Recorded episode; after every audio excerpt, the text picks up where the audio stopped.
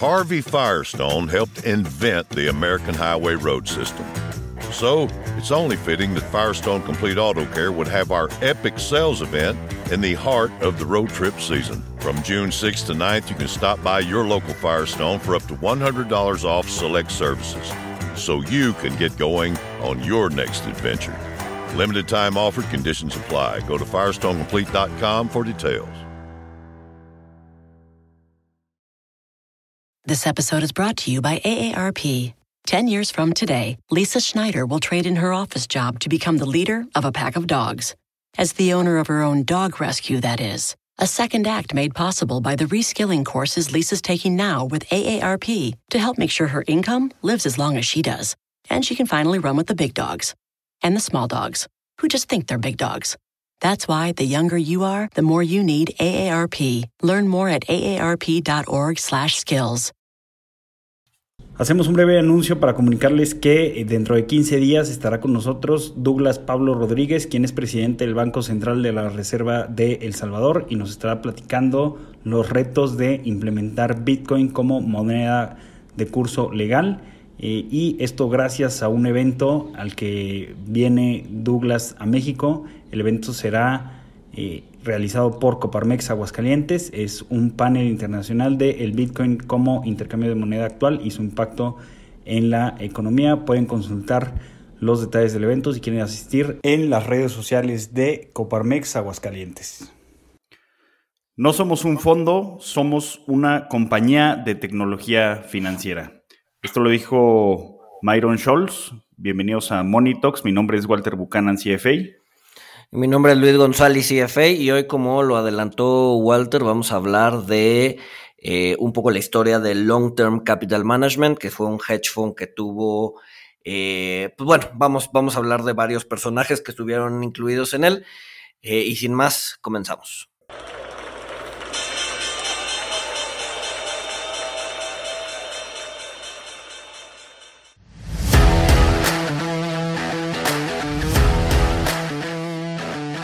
Monito, el otro lado de la moneda. Pues bueno, Walter, este, hoy vamos a hablar de una de las debacles más eh, pues famosas, ¿no? De la década de los noventas, que fue, a ver, famosas e icónicas, ¿no? Porque eh, incluyó varios premios Nobel. De hecho, es, es, muy curioso porque les dan el premio Nobel un año antes de que, de que de que quiebre el fondo, ¿no? Entonces es así como eh, bastante, pues no sé cómo ponerlo, pero bastante simpático irónico, el hecho. ¿no? Irónico, irónico era la palabra que buscaba, exacto. Eh, y es Long Term Capital Management. Para los que no saben qué es Long Term Capital Management, es un hedge fund que nace, si mi memoria no me falla, en el 94, ¿no? A principios del 94 y pues vamos a contar un poquito la historia de, este fondo y por qué falló y, bueno, y todo lo relacionado, ¿no? Sí, así es. Que, o sea, es una historia muy interesante que trae, bueno, está, está rodeada de, muchas figuras. Este, por ejemplo, yo, yo desconocía que eh, le habían pedido capital al, mismísimo eh, Warren Buffett. Eh, y pues te das cuenta, ¿no? de pues de que realmente el, mundo financiero pues es, es, muy chico y pues eh, estos cuates, eh, pues eh, esto hizo que, se convirtieran en un riesgo pues bastante alto, ¿no? Pero ¿por, por, por dónde comenzarías la, historia de, long term? O sea, desde, desde los inicios de, los traders en, en Salomon.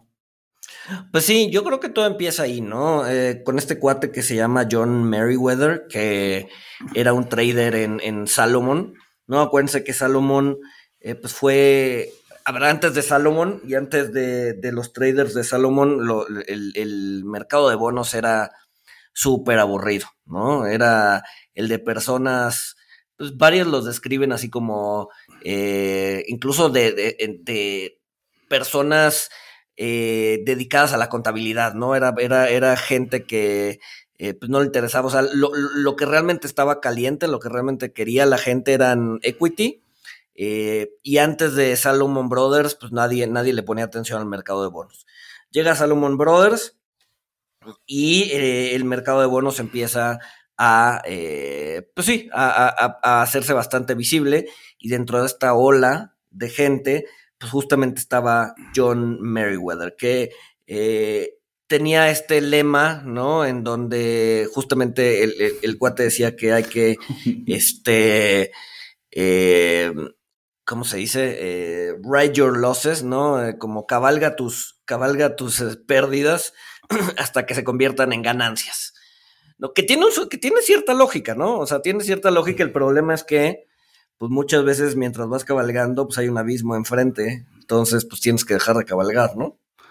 Pero, o sea, tiene cierta lógica para, para el tipo de operaciones que, él hacía, ¿no? O sea, que, que eran bonos, este, y que, y que bueno, después él, él desarrolla, eh, pues, todo un equipo, digamos, de, de, pues sí, de quants, eh, para, para, estar haciendo la, mística operación de, de arbitraje, eh, que pues básicamente eh, digo, de, forma muy simplista, pues el, arbitraje es, si, veían que eh, el, bono de, 10 años tenía cierto, cierto rendimiento, este, y era, era el bono de 10 años más actual, o sea, me refiero a que había una emisión del mismo bono, pero eh, pues seis meses antes, entonces digamos, teníamos un bono de 9 años y medio, este, los inversionistas institucionales preferían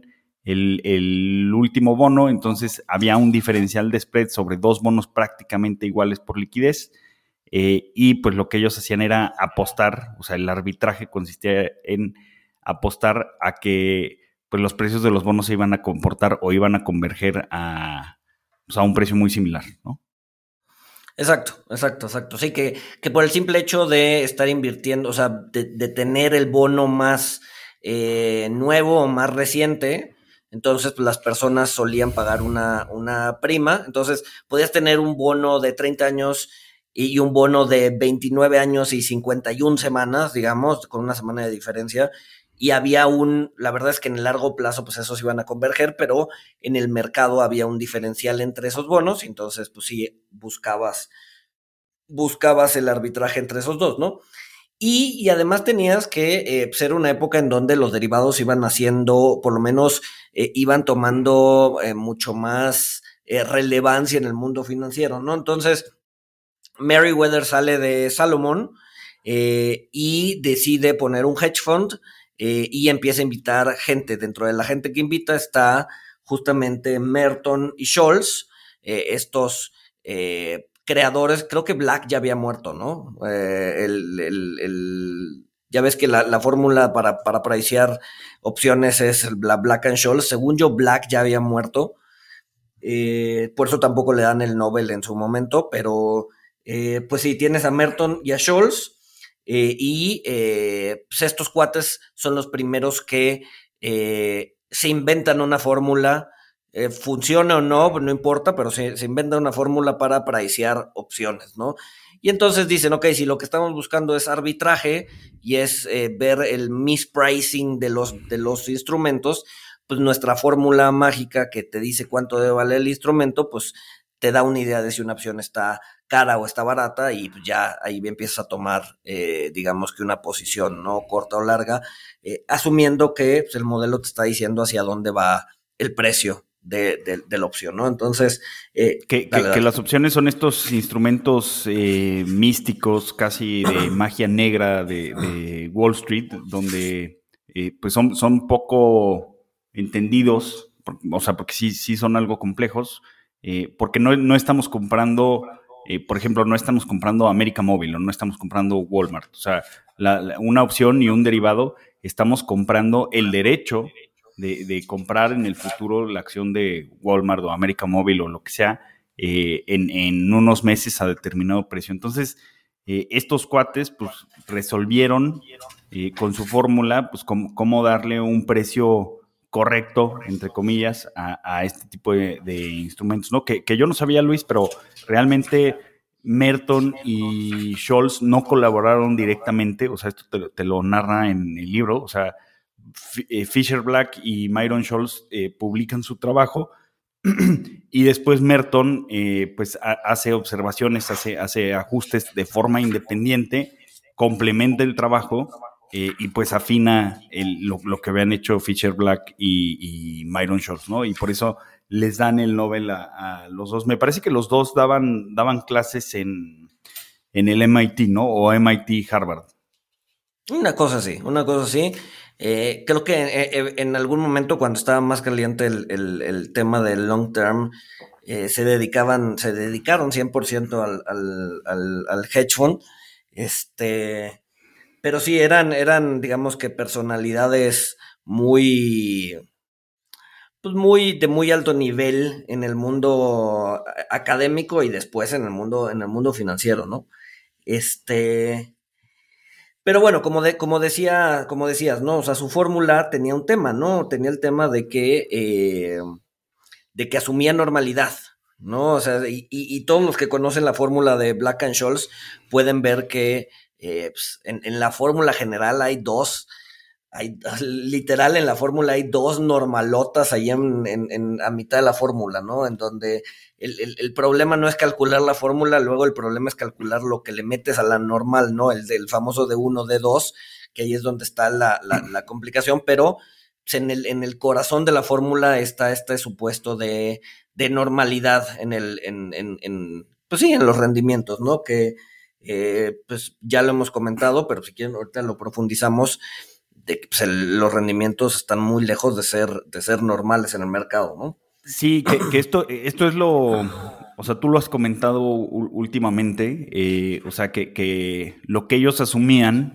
era, pues que el mundo se iba a comportar como un juego de azar, ¿no? O sea, por ejemplo, este, si, si tenemos un par de dados, pues el, promedio en los, en, en los tiros eh, de estos dados va a ser 7 eh, y eh, pues sabemos que el, resultado de tirar los dados pues va, a estar entre 2 porque pues no, no sea, nos puede salir este doble 1 va a estar entre 2 y, y 12, ¿no? Entonces, pues de 7 pues van a tener una, una desviación, digamos, de 5 y ellos asumían que así se iba a comportar el, mundo y así se iba a comportar la, realidad como un juego de azar donde conocemos todos los resultados posibles, porque cuando, cuando estamos eh, tirando dados o en un juego de azar, eh, pues obviamente conocemos todos los resultados posibles, ¿no? Entonces, eh, pues sí, si, si estamos apostando a en el casino a que salga un 7, pues tenemos un riesgo de que el resultado pues, va, a poder estar desviado 5 puntos. Eh, y ojo, o sea, tenemos riesgo, pero se conocen todos los resultados posibles de ese tiro de dados. Y en el mundo real, eh, o sea, algo, esto, esto sí, pues la, verdad es que impresiona, este, pues en el mundo real, pues no, no, no vemos este comportamiento, ¿no? Sí, exacto. O sea, en, exacto, cuando tiras un dado, sabes que. Bueno, usando tu ejemplo, cuando tiras dos dados, sabemos que no te va a salir un 13, ¿no? O sea, ni, un 14, ni un 1000, ¿no? Está acotado a 12, ¿no? Entonces, sí, o sea, aprendemos justo lo, lo, lo, que decíamos hace, hace algunas semanas, ¿no? Aprendemos probabilidad jugando, ¿no? Y está bien, ¿no? Es, es la forma en la, que, en la que el ser humano aprende, ¿no? Jugando. Pero. Eh, pero pues los modelos en el mundo real o el mundo real pues se comportan muy lejos de los jueguitos que nos enseñan en la prepa y en la universidad eh, de tirar una moneda o tirar un dado, ¿no? Entonces, y es la misma historia con la normal, ¿no? Generalmente la normal la utilizamos para pues, modelar casi todo. El problema con la normal es que la volatilidad al interior de la distribución normal es bien, bien, bien acotada. ¿No? O sea, pues prácticamente si te desvías más menos tres desviaciones estándar del promedio, pues ahí ya te cayeron el 98% de las observaciones, ¿no? Y si te desvías cinco eh, desviaciones estándar, pues ya ahí ya tienes el 99.9999% de las observaciones. Cualquier cosa fuera de ese 5% de desviación estándar, no va a pasar, por lo menos no en un largo periodo de tiempo, ¿no? Entonces, el problema con estos cuates es que pues, justamente asumían esa normalidad dentro del modelo eh, y ya sabemos que pues, hemos vivido en el mercado financiero observaciones de más o menos muchas sigmas, ¿no? Este, eh, por ejemplo, octubre de 1800, de 1800, ¿eh? de 1989, eh, 89, 87. 87, siempre me, 87. Siempre se me, sí, siempre se me olvida esa fecha, no sé por qué. este, o las caídas que vimos en el COVID, o sea, esas son, esas son No, pues sí. de... Simplemente los, los movimientos que hemos visto en los últimos seis meses, o sea, donde hemos tenido varios días de, de más 5%, menos 5%, este, o sea, son, son movimientos muy fuera de lo normal, ¿no? Del mercado. Exacto, exacto, exacto, exacto. Entonces, pues estos cuates que estaban usando eh, estas hipótesis, pues asumían todo esto y, y, y, pues bueno, ¿no? En el momento en que vino un problema, que ahorita vamos a platicar cuál fue el problema, eh, pues empezaron, empezaron a, tronar, ¿no? Como, como ejotes. En el punto es que empezaron en el 94 como con 1.5 billones de dólares, ¿no? Creo que ellos estaban estimando levantar entre 3 o 4 billones, no levantaron lo que querían, levantaron 1.5, pero aún así empezaron. Eh, sin embargo, para dos años después, ¿no? Habían estado dando rendimientos interesantes, dos años después, ya tenían cerca de 140 billones de dólares, por mucho el, el hedge fund más grande en la historia. Eh, ojo, no es lo mismo tener 140 billones de activos eh, que tener eh, capital, ¿no? Acuérdense que eh, estos fondos eh, tenían que estar súper, súper apalancados, porque eh, el apalancamiento, lo que, más bien, por el tipo de estrategia que tenían, que era una estrategia de arbitraje, pues generalmente el diferencial de arbitraje es muy pequeño, ¿no? Eh, si lo hicieras sin apalancamiento, la verdad es que los rendimientos que te dan estaríamos hablando de rendimientos muy, muy pequeños. Entonces, para explotar estos rendimientos pequeños, lo que haces es te apalancas, ¿no? Y si ibas a ganar, no sé, este, cinco bases, eh, si te apalancas 50 veces, pues entonces eso lo tienes que multiplicar por 50 y ya te da el rendimiento, te da un rendimiento muchísimo más atractivo. Obviamente te funciona para los dos lados, ¿no? Cuando ganas, pues multiplicas por 50, cuando pierdas, multiplicas también por 50, pero con un signo negativo. Es decir, tu pérdida es 50% más grande de lo que pudo haber sido si no estabas apalancado. ¿No? Entonces, el punto es que estos cuates tenían 140 billones de dólares eh, o 140 mil millones de dólares, pero estaban apalancados 31, ¿no? Entonces, en realidad su capital era eh, pues 30 veces menos que esos 140 billones, ¿no? 140 entre 30, no sé cuánto sea, deben ser alrededor de eh, 5 billones, 4.5 billones más o menos. ¿No? Sí. Entonces. Ahora, e, e, ellos se apalancaban porque, eh, pues, estaban, estaban, estaban respaldados por, por, los, por sus modelos de, de arbitraje. O sea que realmente estos premios Nobel, estos, estos genios, Merton y Scholz, eh, no habían hecho los, los, modelos per se que utilizaba Long Term Capital Management, eh, pero so, sobre, sus, sobre, sus, sobre su teoría, sobre sus assumptions, eh, era lo que estaba basado completamente en la forma de funcionar de, de Long Term Capital.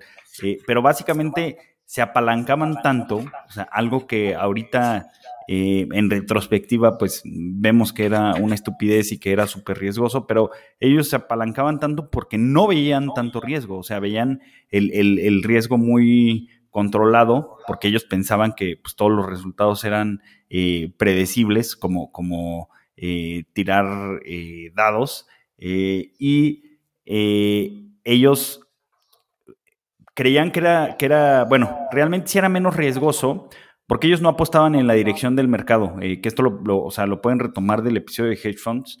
Eh, ellos lo que hacían era a, apostaban eh, sobre el, el, diferencial de ciertos instrumentos como bonos. Entonces, pues si, si, los bonos suben o, o, bajan de precio, pues tiene, tiene determinado riesgo, pero la, la diferencia, el, el, spread entre bonos, pues ese es más estable en el tiempo. Entonces, ese creo que ellos calcularon que era eh, 25 veces menos riesgoso que, comprar un bono en directo. Entonces, esta es una de las razones por, que, por las que ellos decían, ah, apostar sobre el diferencial en los bonos es menos riesgoso, pues me puedo apalancar eh, 25, 25 veces.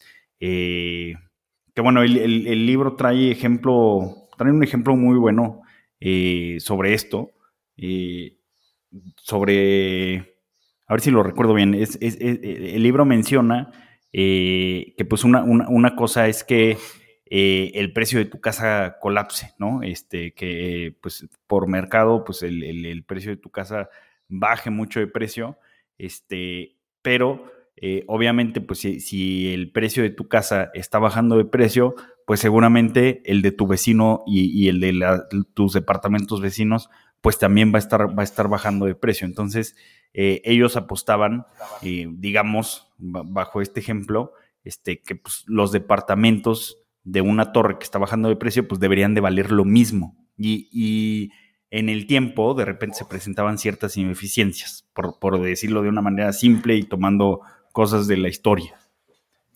Exacto, exacto, exacto, exacto. Eh, que bueno, digo, a ver, porque no lo habíamos mencionado, pero el libro que mencionas justamente es, es, en el que estamos basando el capítulo, que se llama When Genius Failed, ¿no? Cuando los genios eh, fracasaron. Eh, de Roger Lowenstein, ¿no? Si tienen la oportunidad de comprarlo, este es justo, justo lo que dice, eh, es, un libro acerca de, cómo, más bien de la subida y la caída del Long Term Capital Management. No, pero bueno, a ver, todas estas, eh, todas estas oportunidades de arbitraje, pues son pequeñas, ¿no? ¿Estás de acuerdo? O sea, no, no, no le puedes, o sea, no puedes simplemente meterle toda la lana del mundo y estar explotando ad infinitum estas, estas, estos arbitrajes, ¿no? O estas, o estas, eh, sí, estas oportunidades de arbitrajes, ¿no? Entonces, eh, ahora sí que conforme fue avanzando Long Term Capital Management, que fue de los primeros que realmente se metieron a, eh, pues, a aprovechar estas oportunidades de arbitraje, pues obviamente la gente empezó a ver que era exitoso, empezó a ver que el modelo funcionaba y pues como sucede, empezó a haber más competencia y empezó a haber más, eh, pues sí, más competencia en, en, en, hedge fund y gente que estaba haciendo arbitraje.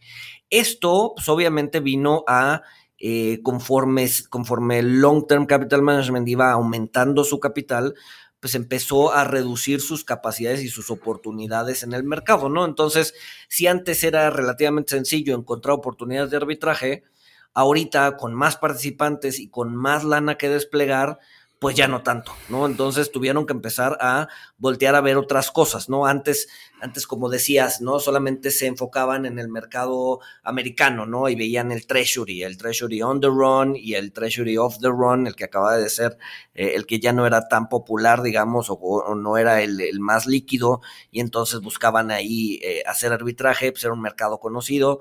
Empezaron a voltear a ver, dado que ya faltaban oportunidades y tenían un chorro de lana que desplegar, se empezaron a voltear a ver otros mercados, ¿no? Mercados emergentes, eh, mercados que no tienen las características que puede llegar a tener el mercado estadounidense, ¿no? El mercado estadounidense es pues, uno de los más profundos del mundo eh, y para que el arbitraje funcione, pues, tiene que haber liquidez, ¿no? Si no hay liquidez en un mercado, el arbitraje no funciona. ¿Por qué? porque tienes que tener la capacidad de entrar y de salir del trade sin mayor problema, ¿no? Es decir, tienes, o sea, en el momento en que se te cierra la ventana de oportunidad, tienes que tener la capacidad de salirte del trade, para, porque si no, el trade se te voltea y en lugar de estar generando utilidades, pues empieza a generar pérdidas, ¿no? Entonces, eh, si no tienes esa liquidez, tienes un problema. Y el problema con los mercados emergentes, que es donde estos cuates se empezaron a meter, donde definitivamente había bastantes oportunidades, porque no eran mercados tan muy lejos de ser perfectos, pero también tenían mucho menos liquidez, era justamente eso, ¿no? Que no tenías la liquidez para eh, entrar y salir del mercado sin eh, generar disrupciones, ¿no? Entonces, ahora sí que su, su éxito fue a la vez, o sea, fue también su, su, este, pues, lo que los hizo fracasar, ¿no? Gente que empezaba a ver que el modelo funcionaba, empezaba a aumentar la competencia, ellos empezaron a jalar lana entonces, mayor competencia y más lana que desplegar, pues tuvieron que voltear a ver otros mercados. Y esos otros mercados, pues la verdad es que eran muy ineficientes y cuando vino un problema, y ahorita vamos a platicar cuál fue el problema, pues se quedaron, o sea, el mercado se secó, ¿no? No hubo liquidez para salirse de los trades y empezaron a perder pues, prácticamente la camisa, ¿no? Sí, ahora eh, ellos, o sea, tenían una, tenían una forma muy particular de, de manejarse, o sea, realmente pudieron levantar, o sea, primero el, los, los 1.500 eh, millones eh, iniciales este, y, después levantaron más dinero, eh, pero todo lo hicieron, digamos, bajo pues sí, casi bajo un acto de fe, porque cuando, cuando Meriwether y su equipo estaban en, Solomon, o sea, muy poca gente entendía lo que estaban haciendo. Cuando, cuando hacen, eh, cuando forman Long Term Capital Management, eh, algo que caracterizaba a Meriwether es que era, era muy, eh, pues muy reservado con, con eh, la información acerca de sus trades. O sea, les estoy hablando que iba con, inversionistas institucionales y casi a nadie le, decía realmente en qué estaba invirtiendo o qué estaban haciendo. Eh, se los mareaban con, pues, con muchas fórmulas, con volatilidades históricas, etcétera, etcétera. O sea, cosas que los inversionistas realmente no entendían. Pero como tenían gente muy, muy inteligente, eh, como, como Merton y Scholz, tenían pues un equipo académico bastante fuerte y como Meriwether en, en, Solomon eh, y su equipo habían sido responsables de, generar eh, pues prácticamente más de casi el, del 30 al 40% de, de, las utilidades de Solomon en los años que estuvieron, ¿no, Luis? Sí, sí, sí, sí, justo, justo, qué, qué, qué, bueno que mencionas eso, porque sí, no me acuerdo si era Merton o Shorts, porque uno de ellos era así como súper reservado y era muy malo eh, hablando en público y el otro era así como super speaker. Entonces, lo que hacía Meriwether era justamente no hablaba de los trades que, veía, pero llevaba a, creo que era... Scholz, Scholz era, el... Ah, Scholz. según yo, Scholz era el más extrovertido. Ok, entonces llevaba a Scholz a, los pitch de ventas y Scholz se paraba y hablaba de su modelo y de cómo la volatilidad funcionaba y de cómo no. Entonces, o sea, como que daba una clase de Harvard académico a, los, clientes y los clientes se quedaban, no, pues este cuate es eh, un picudo, un, era, es muy chingón este, pero pues al final del día no hablaban de qué es en lo que están invirtiendo. Y un poco esta secrecía era justamente para que pues no, pues, no le robaran las oportunidades de arbitraje, ¿no? Sin embargo, pues sí, como dices, pues era un salto de fe, ¿no? Tenías eh, pues, gente que sabía hacer desde hace tiempo temas de arbitraje y además tenías gente muy inteligente, eh, con modelos muy complicados, llevando a cabo la inversión, ¿no? Ahora, me, menciono esto porque ellos en, sus cartas a los inversionistas, o sea, Meriwether cuando eh, se comunicaba con los inversionistas, este, citaba las probabilidades de, que el fondo perdiera, ¿no? Este, de que el fondo perdiera en un mes o en un trimestre. Eh, y ellos decían, eh, pues básicamente, que, la probabilidad de que, el fondo perdiera, creo que 10% o más de su capital en un mes, eh, era algo que en 100 años de observación, pues solo iba a ocurrir 12 años. Este, y que perdieran el 20% pues lo mencionaban en una frecuencia también mucho menor y pérdidas más grandes ni siquiera se las planteaban. O sea, esto obviamente lo planteaban con, fórmulas este, basadas en el famoso Value at Risk, el famoso VAR, para los que conocen el, término en finanzas. Este, pero eh, menciono esto porque realmente ellos, o sea, estaban tan confiados en sus modelos y tan confiados en que podían la volatilidad histórica les iba a ayudar a predecir la volatilidad futura, este, que ellos no, no consideraban posible tener pérdidas mayores al 20%. Eh, obviamente, pues esto, esto eh, se les voltea, y le, sale eh, pues todo al revés de lo, de lo, que decían y pues el fondo colapsa pues prácticamente en una semana, ¿no, Luis? Pero si te fijas, ese, ese, ese cálculo seguramente lo hacen eh, pues asumiendo normalidad, ¿no? Y, y sí, Exacto. o sea, sí, como, o sea, como, como, la, como la normalidad o como la normal no te permite ver eh, eventos raros o eventos de, de, colas pesadas, pues sí, era, era obvio que nunca iban a tener un, un rendimiento tan negativo. ¿Por qué? Porque pues, el, el, mundo, según ellos, se distribuía normal y por lo tanto pues, no había variabilidad como, como, o sea, variabilidades tan agresivas como las que realmente hay en el, en el mundo, ¿no? Entonces, pues sí, es, e, e, e, era una especie de espiral en donde eh, las malas hipótesis hicieron que eh, tomaras malas decisiones y además te sintieras confiado de que esas decisiones que estabas tomando eran buenas, cuando en realidad, eh, pues la, la, pues sí, la, el azar pues era muchísimo más, pues, ¿cómo se dice? Un, muchísimo más salvaje del que te estabas planteando, ¿no?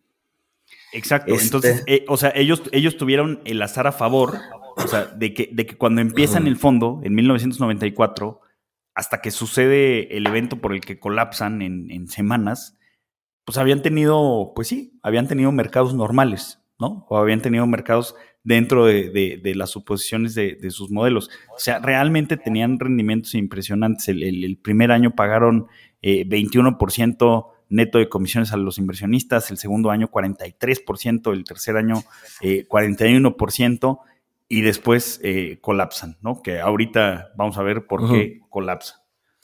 Y, justo la ironía, o sea, ya acercándonos a, esos momentos, justo la ironía, en el 97, ¿no? Prácticamente, a ver, los Nobels los anuncian generalmente en octubre, los dan el 10 de diciembre, y me acuerdo perfecto la fecha porque es el día de mi cumpleaños, el, 10 de, los 10 de diciembre dan, dan los Nobels, este, entonces, y, pasaron prácticamente seis meses entre que reciben el Nobel y que el fondo empieza a colapsar, lo cual lo vuelve completamente irónico, ¿no? Ellos reciben el Nobel en diciembre de 1997 y el fondo empieza a colapsar por ahí de eh, junio del 98, ¿no?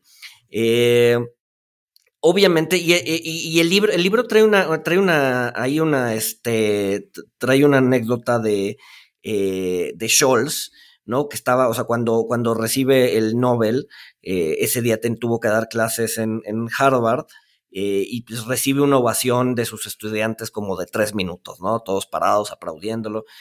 Y después de la ovación, el cuate dice que, que, es, que una percepción, ah, más bien que es una percepción equivocada creer que se puede eliminar el riesgo simplemente con el hecho de medirlo, ¿no? Entonces, o sea, tampoco, tampoco, tampoco estaban tan, tan, tan, tan ciegos a lo que tenían enfrente, ¿no? Ellos sabían que estaban midiendo el riesgo, pero estaban también conscientes de que no lo podían eliminar y aún así se aventaron a tener un fondo apalancado 50, 51, ¿no? Entonces, pero bueno, eh, llega el 98, eh, ¿no? Y un poco lo que, lo que decíamos hace ratito, empiezan a tener problemas colocando el capital, ¿no? Ya no había oportunidades en Estados Unidos, ya tenían un chorro de capital, digo, el, el, éxito de, de, su fondo pues vino con mucha más gente queriendo entrar, eh, y entonces empiezan a salirse un poco de lo que estaban acostumbrados a hacer, y una de esas cosas es que empezaron a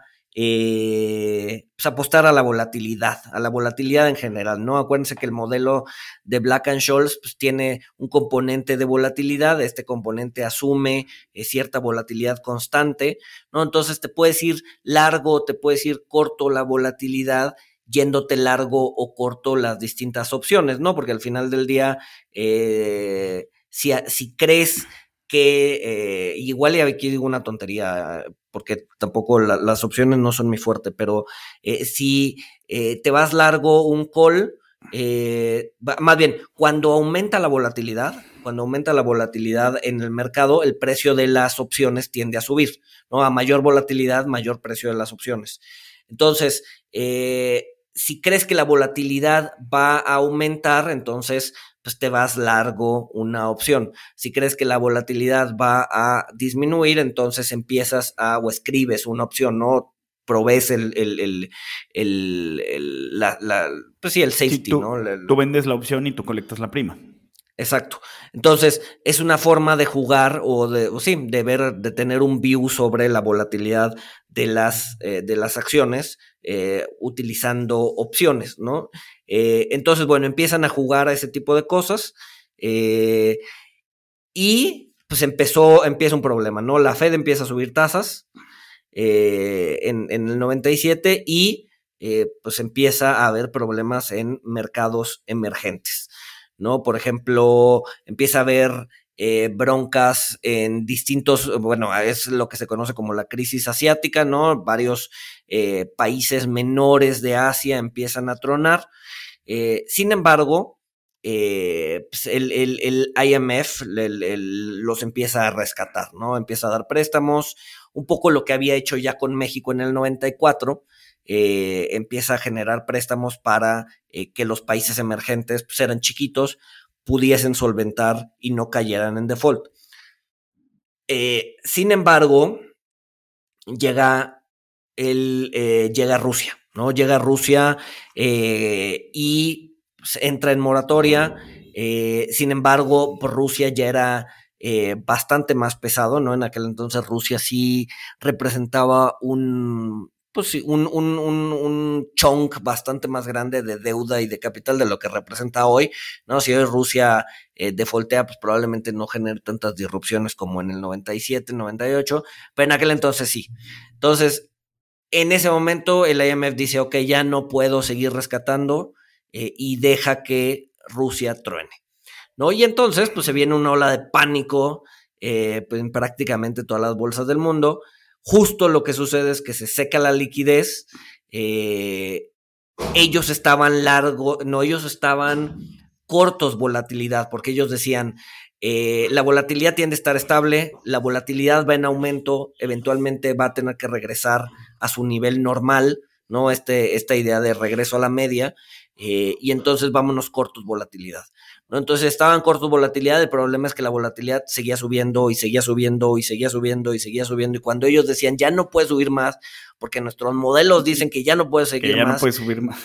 Exacto, entonces se, se, iban todavía más cortos en volatilidad y que creen, la volatilidad seguía subiendo y seguía subiendo y seguía subiendo. Entonces, pues tienes un, tienes un problema, ¿no? Y es, y es aquí donde regreso a la frase, a la frase, no a la frase inicial, pero sí a la frase eh, que, o, al, lema que creía Meriwether, ¿no? Que es aguanta tus pérdidas hasta que se conviertan en ganancias. El problema es que pues, ya no tenían capital, ¿no? O sea, ya, ya se Oye, pensándolo, o sea, entonces Meriwether era Evil Peter Lynch. Sí, ¿no? Meriwether fue el primer. Peter Lynch nos decía, este, corta tus perdedores y deja correr tus ganadores. no, más bien Meriwether fue el primer manos de diamante de la historia,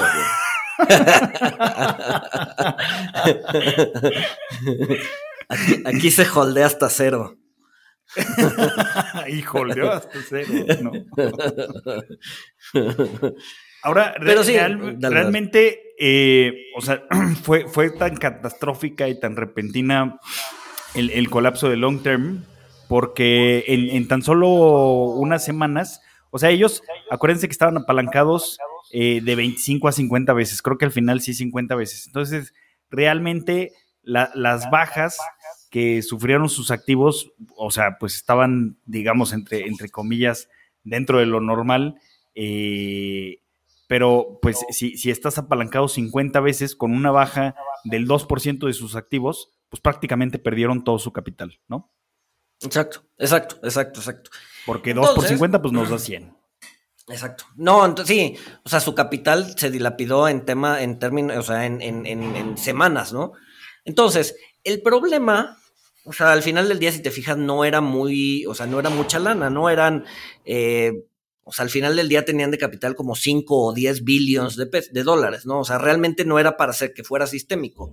El problema es que eh, tenían abiertos contratos con prácticamente todas las contrapartes del mercado, ¿no? Entonces, y además, como no eran visibles, pues sí tenías que le debías a pues, las 14 o 15 instituciones más importantes de Estados Unidos por todos lados, ¿no? Estaban, estaban metidos en los libros de prácticamente todas las instituciones. Entonces, defoltear eh, los derivados que tenían contratados era defoltearle a Goldman, era de defoltearle a Bear Stearns, era de defoltearle a, Citi, era de defoltearle a Merrill, era de defoltearle a todo mundo, ¿no? Entonces, pues eso lo volvió un problema sistémico.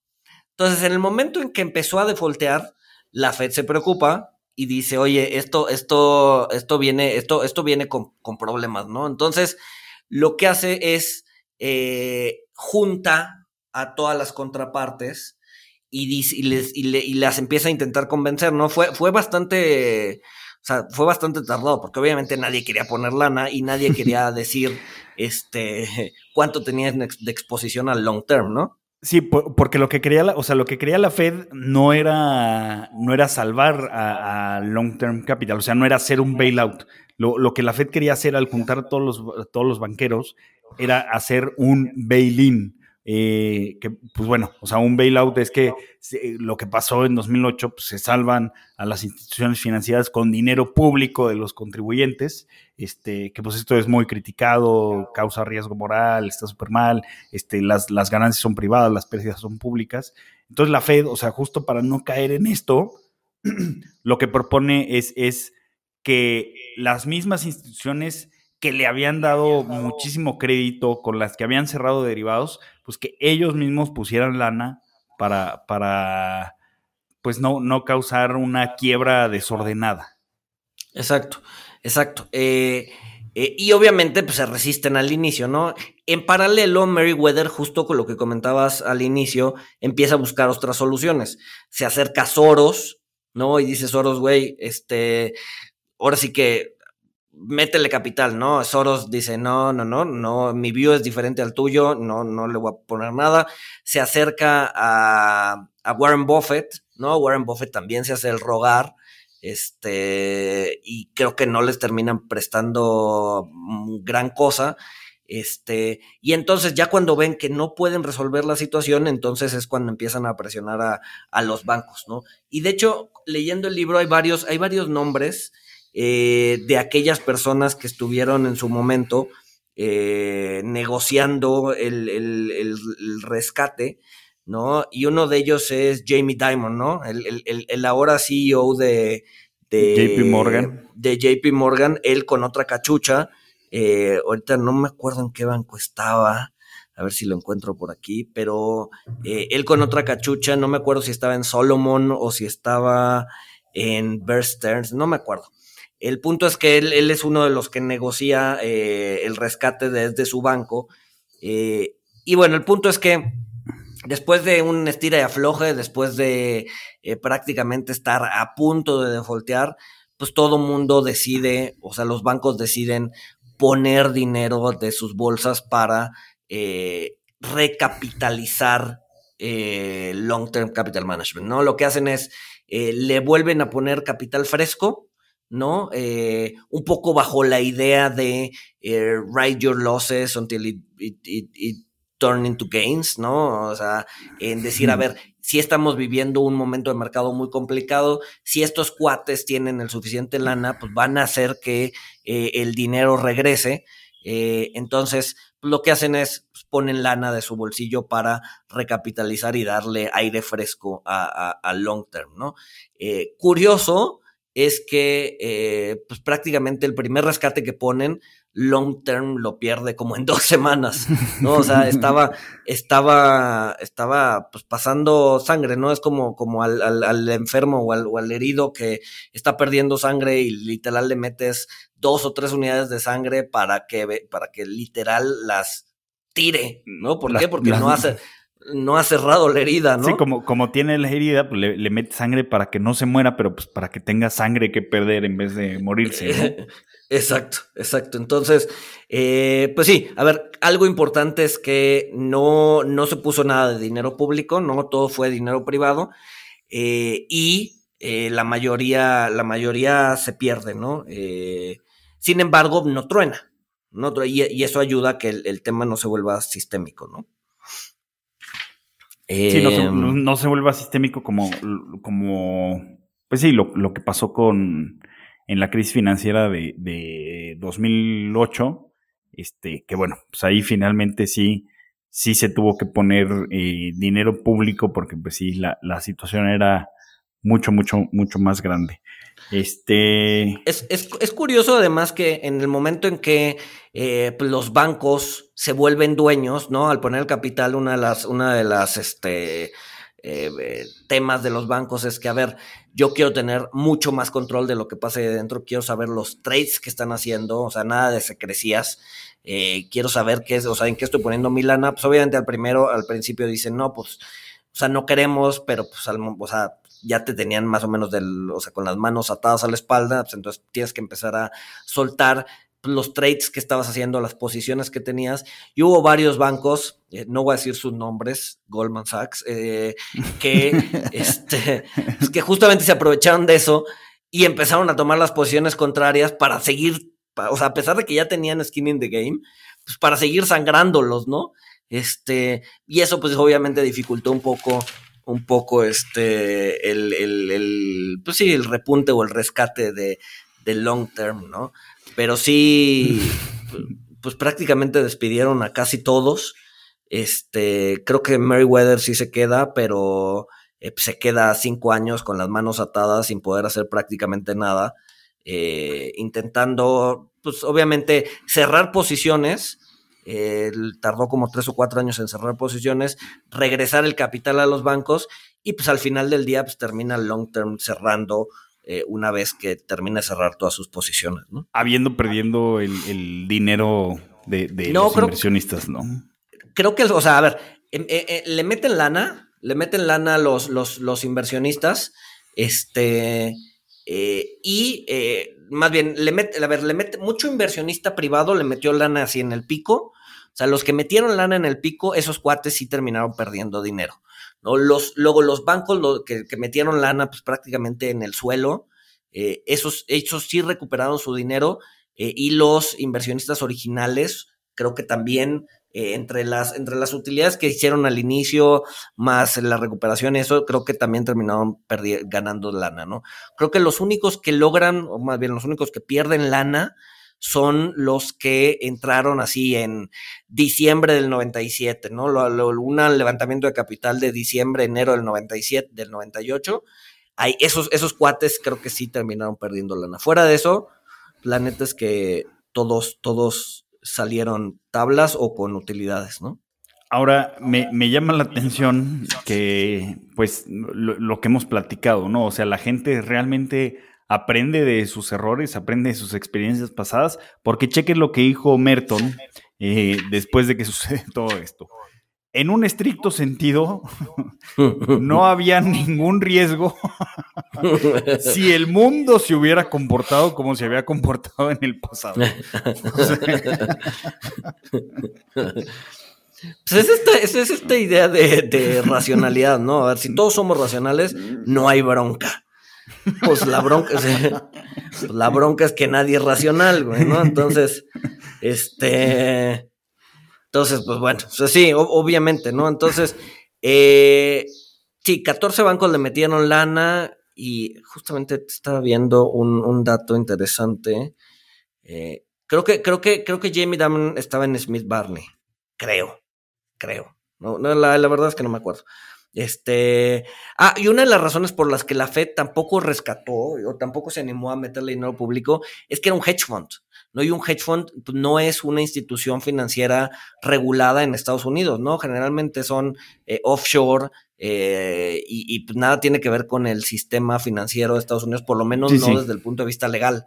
¿no? Entonces, y los que se benefician, o sea, son, son un puñado de, inversionistas privados, ¿no? O sea, de hecho, cuando sucede todo, pues, o sea, long term era desconocido para el 99% de la población de Estados Unidos, ¿no? Digo, ah, famoso entre los financieros y entre, y entre los banqueros, pero sí, definitivamente iba a ser súper impopular darle lana pública este, pues, a, unos cerdos capitalistas este, que, que pues, todo, todo era un negocio privado, ¿no? Este, no, no, no, no era como, digo, al menos los bancos que, que pues, son parte de, digo, del sistema financiero para que pues, la gente tenga sus cuentas de ahorro, pueda hacer sus pagos, etcétera, etcétera.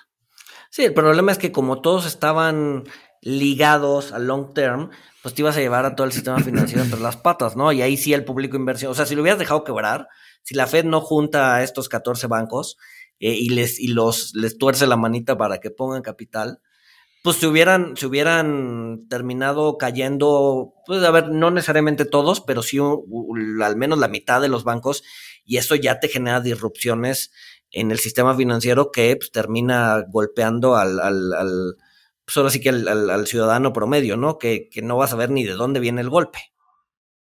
¿no? Sí. Eh, este. Y, otra, otra, otra disonancia que me llamó mucho la atención es que, o sea, tanto Scholz y Merton eran fieles creyentes en la eficiencia de los mercados. O sea, que, que si tú crees que el mercado es eficiente, pues significa que, que el precio de los activos es correcto todo el tiempo, este, pero pues como que al mismo tiempo como que decían, bueno, el mercado es eficiente y este, pues básicamente eh, nadie puede ganarle al mercado, vencer al mercado más que nosotros. Exacto. Exacto. Entonces, bueno, al final, al final del día, lo que les los que los terminó matando eh, fueron swaps, ¿no? Este, swaps que hicieron y eh, justamente la volatilidad en, acciones, ¿no? De los swaps perdíamos cerca de 1.6 billions y de la volatilidad de acciones perdíamos cerca de 1.3 billions. Eh, y pues solamente estos dos trades terminaron por, por hacer que todo, que todo estallara, ¿no? Y justamente por, por la idea de que pues, tenían que buscar dónde desplegar recursos y, pues la, constante competencia, ¿no? Que fue lo que, lo que los terminó. Curioso que una vez que Meriwether eh, cierra Long Term Capital Management, regresa capital, etcétera, etcétera, ya está, digamos que libre de todos sus, sus, este, sus pecados. Eh, dice, ok, long term tuvimos nuestros problemas, vamos a hacerlo, ahora sí vamos a hacerlo bien. y, se, y se avienta un pitch otra vez con, pues, para levantar capital. Y lo curioso es que levanta cerca de 250 millones de dólares, ¿no? Alrededor de 1999, ¿no? Es decir, ya que había cerrado el long term, ya que, ya que habían pagado todo, todas sus deudas, pues este cuate regresa a Wall Street y les dice, a ver, ya vi dónde nos equivocamos, vamos a hacerlo ahora sí y vamos a hacerlo bien, ¿no? Levanta 250 millones, ya, ya el libro ya no te cuenta qué fue lo que pasa, este, después de esos, eh, supongo que no, no fue muy exitoso, pero este, pero suena un poquito a Luna y Luna 2.0, ¿no? Sí, sí, me, llama la atención, este, o sea, el primer Manos de Diamante, este, luego el, rebranding, este, Long Term Capital 2.0, este, venga y vuelva a perder todo su dinero otra vez. Eh, no, y, finalmente, o sea, pareciera que el, bueno, por un, por un lado, o sea, por un lado, pues e, e, evidentemente ellos no tenían, o sea, tenían una forma de manejar el riesgo, pero al parecer, o sea, lo, que da la sensación en retrospectiva es que no tenían una forma de manejar la incertidumbre, ¿no? Entonces, eh, pues en los mercados está el riesgo, que, pues es la, volatilidad, eh, que pues sí se puede medir y todo, pero pues está la incertidumbre. ¿Qué, qué es la incertidumbre? Este, pues que de repente este, un señor montaosos este, llega e invade otro país y está a punto de causar hambrunas mundiales, etcétera, etcétera, este, eh, los precios de los energéticos suben más de lo que alguien pueda pensar, o sea, muchas, pueden pasar muchísimas cosas, este, pues llega, llega eh, un virus, eh, una pandemia que no ha sucedido en, en 100 años, pues todo esto es, es incertidumbre, ¿no? O sea, es algo que obviamente ningún modelo va, va a predecir y pues ellos estaban eh, tan confiados con, sus modelos que pues, no, no, tenían forma de, lidiar con la, con la incertidumbre, ¿no? Como, como lo dijo eh, pues Capor, alguien que, un quant eh, que, casi lo jalan al, fondo, pues él se dio cuenta de que estaban cegados por el poder de los modelos. No, y, la idea de que, la idea un poco que, deja ver eh, Scholz, ¿no? En, en, la cita de hace ratito, eh, eh, el simple hecho de, medir el riesgo o de, creer que puedes medir el riesgo te, te, te, o sea, te ciega un poco a la idea de que lo puedes controlar, ¿no? O sea, el simple hecho de decir, ok, yo lo estoy midiendo, históricamente lo he medido, o sea, el, el, simple hecho de que, lo, de que lo estés midiendo te hace creer que, pues sí, que lo puedes, o sea, que puedes hacer algo en contra de eso, ¿no? Eh, sin embargo, pues no es cierto, ¿no? O sea, de entrada tus mediciones son, eh, tienen, tienen ciertos problemas, ¿no? Eh, y uno de ellos es que asumen normalidad, etcétera, etcétera, ¿no? en el momento en que la aleatoriedad juega en tu contra o que se vuelve un poquito más violenta de lo que tus modelos dicen, pues aunque estés midiendo la volatilidad, vas a valer, ¿no? O sea, vas, o sea, va, a llegar un momento en el que pues, todo te va a tronar en la cara. ¿no? Entonces, pues esa falsa esa falsa sensación de que tienes el control, creo que jugó un papel bien importante en, en, en, pues sí, en, la debacle de, Long Term Capital Management. ¿no? Sí, sí, sí, definitivo. No, y, terminó, terminó siendo pues más, más que una inversión, pues terminó siendo este, una, pues sí, un pago tipo aseguradora, ¿no? Donde este, pues estás colectando este, pagos constantes, estás colectando tus, tus primas, este, estás muy contento cuando, cuando colectas tus primas, cuando recoges tus primas, pero pues cuando pasa eh, un evento catastrófico, pues tienes que desembolsar eh, muchísimo, ¿no? O sea, todo lo que ganaste y a lo mejor hasta más. Este, pero bueno, o sea, realmente es una historia que, vale mucho eh, la pena conocer. Creo que Lowstein pues pone, pone cosas bastante claras como esto que, comentaba de, de, riesgo, de incertidumbre, pues nos damos cuenta de, cómo nos puede afectar la, el overconfidence.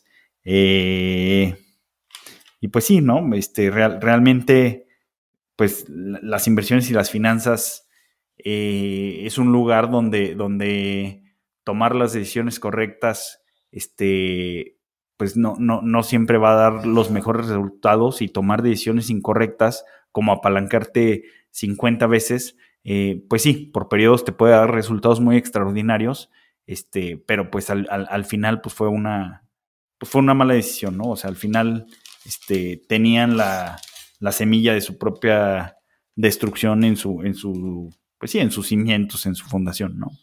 Exacto. Eh, pues bueno, no sé si.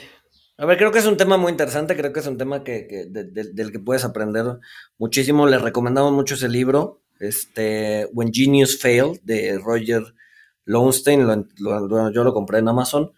Este, la verdad es que está cortito y está entretenido, entonces, pues nada, no sé si tengas algo más, Walter. No, no, nada tampoco. Una, una historia muy interesante y que, que, sigue pasando, ¿no? Digo, no, no al, al nivel de riesgo sistémico, pero pues en, en 2020 tronó Arquegos, este, y creo que este año también ya tronó alguien que se apalanca eh, pues de, forma bastante significativa, ¿no? Pero no, no, no sé si, si, tú tengas el nombre, pero creo que hay otro que también ya, ya tronó a la long term. Sí, claro. Digo, a ver, sin, como dices, ¿no? Sin ser sistémico, pero este Digo, algo que no ayudó al long term en aquel momento era que, pues no, o sea, el, mercado de derivados todavía no era lo suficientemente profundo, ¿no? Entonces, sí tenías un chorro de contrapartes eh, con un chorro de exposición, ¿no? hoy por hoy, pues igual y puedes tener, eh, o sea, si, hoy existía un long term capital management, por lo menos de, ese tamaño, eh, pues las instituciones financieras tienen muchísimo mejor su sistema de riesgos y su sistema de eh, pues sí, para compensar pérdidas que lo que, lo que existía en 1998, ¿no? Entonces, eh, no estoy diciendo que no se vaya a repetir, pero sí necesitamos que sea como de una escala muchísimo más grande para que, para que sea lo suficientemente sistémico. Pues sí. Eh, pues nada, pues nos escuchamos el siguiente miércoles. Saludos. Tis the season for summer road trip adventures. And Firestone Complete Auto Care's Epic Savings Event with up to $100 off select services from June 6th to the 9th. Limited time offer, conditions apply. Go to FirestoneComplete.com for details. This is a big year.